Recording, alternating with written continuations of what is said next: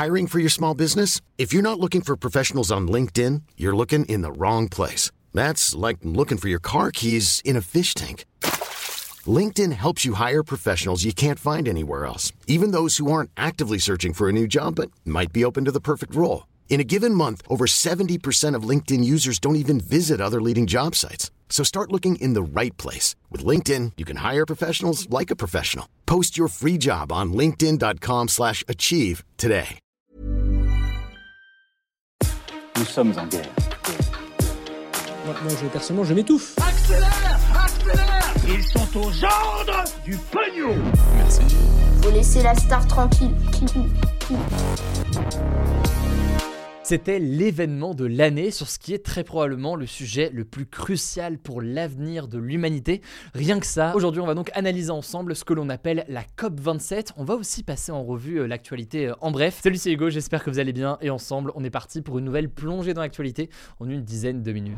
Alors après deux semaines de négociations entre dirigeants, experts et négociateurs du monde entier, eh bien la COP27, donc le sommet international sur le climat, s'est terminé ce dimanche en Égypte avec deux jours de retard, le temps euh, de trouver un accord. Et vu l'importance du sujet, on va donc passer en revue ensemble la réussite et les nombreux échecs de ce rassemblement. Alors commençons par le positif, finalement il y a bien eu un accord entre euh, les pays participants, c'est un accord inédit pour mettre en place un fonds d'aide aux pays euh, les plus touchés par les impacts du changement climatique. En gros, pour dire les choses simplement, les pays les plus riches, qui par ailleurs sont aussi historiquement ceux qui polluent le plus, vont contribuer financièrement à aider les pays les plus touchés par le changement climatique à lutter contre les pertes et les dommages que ça entraîne pour eux.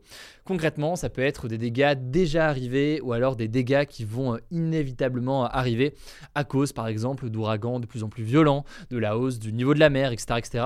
Je ne vous fais pas toute la liste, mais c'est donc un fonds qui a pour objectif de redistribuer eh bien, de l'argent des pays les plus riches aux pays les plus pauvres qui sont dans le besoin pour faire face à ces impacts du changement climatique. Alors ce fonds, c'était une demande depuis de nombreuses années euh, chez pas mal de pays les plus pauvres touchés par euh, ce changement climatique, que ce soit dans les Caraïbes, en Afrique ou encore en Asie du Sud-Est.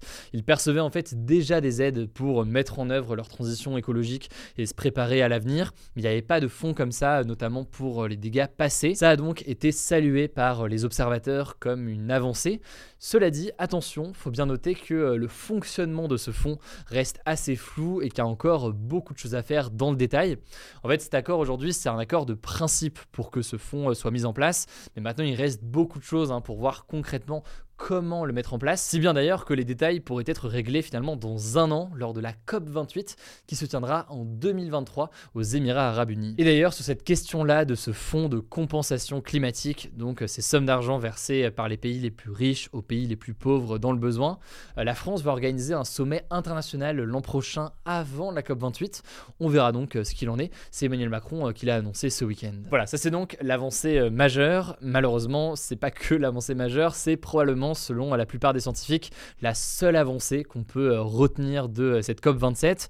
Le reste est jugé euh, très mitigé, voire très insuffisant notamment sur la question des engagements de baisse d'émissions de gaz à effet de serre, ces gaz donc euh, responsables du changement climatique. En effet, pour dire les choses, dans l'accord euh, conclu dimanche à la fin du sommet, eh bien, euh, les pays du monde ne s'engagent pas à une réduction progressive de l'utilisation de tous les combustibles fossiles, donc que ce soit le pétrole, le gaz ou encore le charbon. Or, si je vous en parle, c'est parce que le GIEC, donc le groupe d'experts de l'ONU sur le climat, juge que cette réduction est indispensable pour limiter le plus possible eh bien, ce changement climatique. Certains spécialistes estiment d'ailleurs que cette COP27 est même un retour en arrière par rapport à la COP26 qui a eu euh, l'an dernier, avec certains engagements qui sont euh, encore moins ambitieux. Et d'ailleurs, euh, on le voit avec cette déclaration du secrétaire général de l'Organisation des Nations Unies, Antonio Guterres, qui a déclaré, je cite, Nous devons drastiquement réduire les émissions maintenant, et c'est une question à laquelle cette COP n'a tout simplement pas répondu. Alors comment expliquer qu'il n'y ait pas d'engagement plus fort qui soit fait sur ces sujets de réduction de l'utilisation des énergies fossiles. En fait, d'un côté, il y a le blocage de plusieurs pays euh, dont l'économie dépend encore beaucoup de la vente de pétrole ou alors du charbon.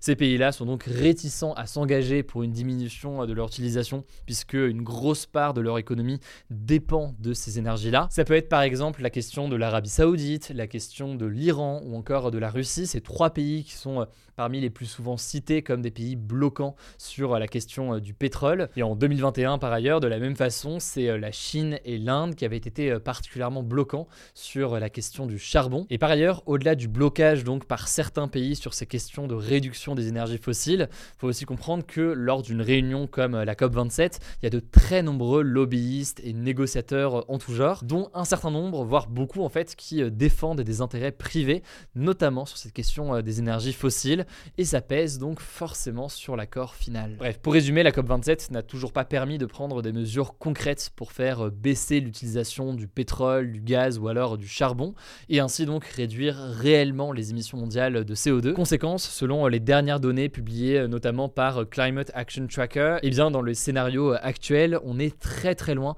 des engagements qu'il faudrait prendre pour euh, éviter des conséquences désastreuses. Alors je me voulais plus d'informations, plus de détails, je vous mets des liens directement en description. Je sais que c'est un sujet technique, mais c'est aussi un sujet qui est essentiel à aborder. Donc on prend le temps aujourd'hui euh, d'en parler et de le voir euh, ensemble. Je vous laisse tout de suite avec Blanche pour les actualités en bref. Merci Hugo, on commence avec une première info qui concerne la guerre en Ukraine.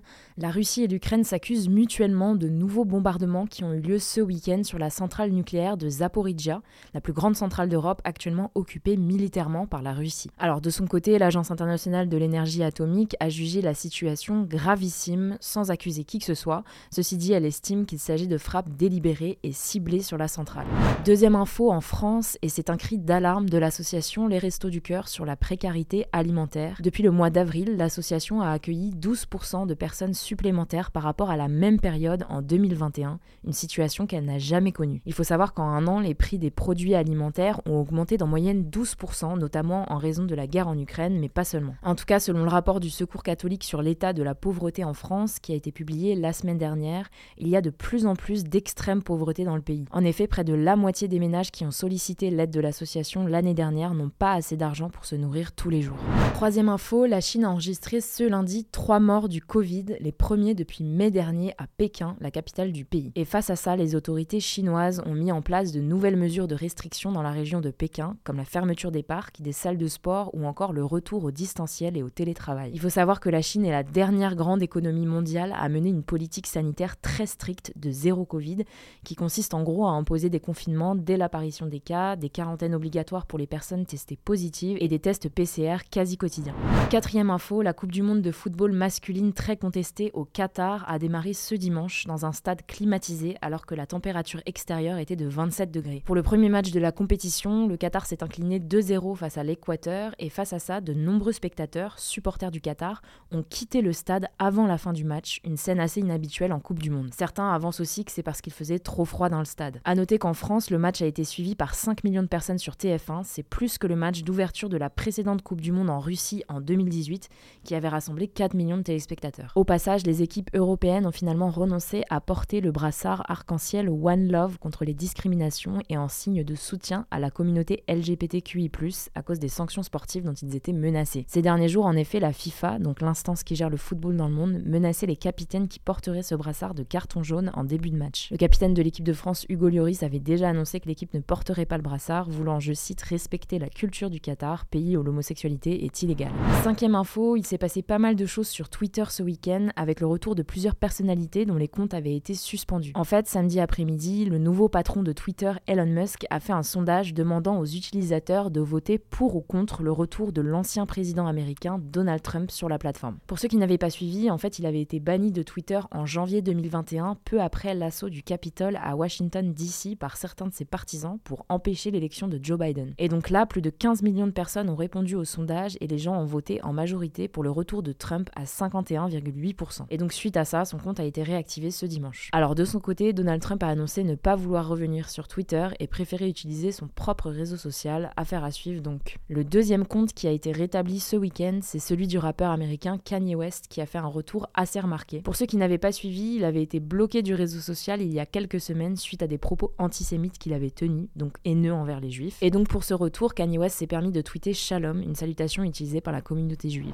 Sixième info, la NASA, donc l'agence spatiale américaine, a déclaré ce samedi que des astronautes vivront sur la Lune d'ici 10 ans. Cette déclaration a été faite par le directeur du programme spatial lunaire Orion et elle survient quelques jours après le décollage du vaisseau Orion vers la Lune dans le cadre de la mission Artemis. Cette capsule prévoit d'emmener dans les prochaines années des astronautes sur la Lune et là, la NASA est donc en train de la tester sans équipage à bord. Si cette mission est un succès, la NASA estime donc qu'elle pourra envoyer non seulement des humains sur la Lune, ce qui n'a pas été fait depuis 1972, mais aussi qu'ils pourront surtout y rester et y vivre quelques temps pour mener des recherches scientifiques. Affaire à suivre. Enfin, dernière actu, c'est un nouvel énorme succès pour l'internet français. On ne pouvait pas passer à côté de ça. Ce samedi soir a eu lieu le Eleven All Stars, un match de football organisé par le streamer Amine. Alors ce match qui a eu lieu au stade Jean Bouin à Paris devant 20 000 spectateurs opposait une équipe de streamers français dont Rebeu Inoxtag ou encore À des streamers espagnols. Alors deux choses à retenir, ce sont donc les Français qui ont gagné 2-0, déjà bravo à eux, mais en plus l'événement a battu le record de viewers en simultané sur Twitch,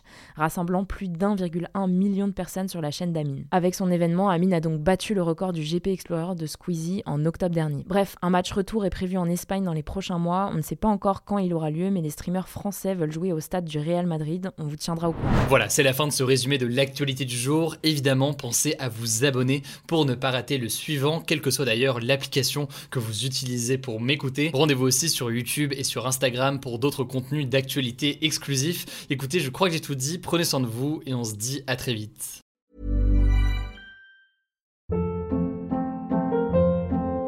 Hold up. What was that? Boring. No flavor. That was as bad as those leftovers you ate all week. Kiki Palmer here, and it's time to say hello to something fresh and guilt-free. Hello Fresh. Jazz up dinner with pecan-crusted chicken or garlic butter shrimp scampi. Now that's music to my mouth. Hello Fresh. Let's get this dinner party started. Discover all the delicious possibilities at hellofresh.com.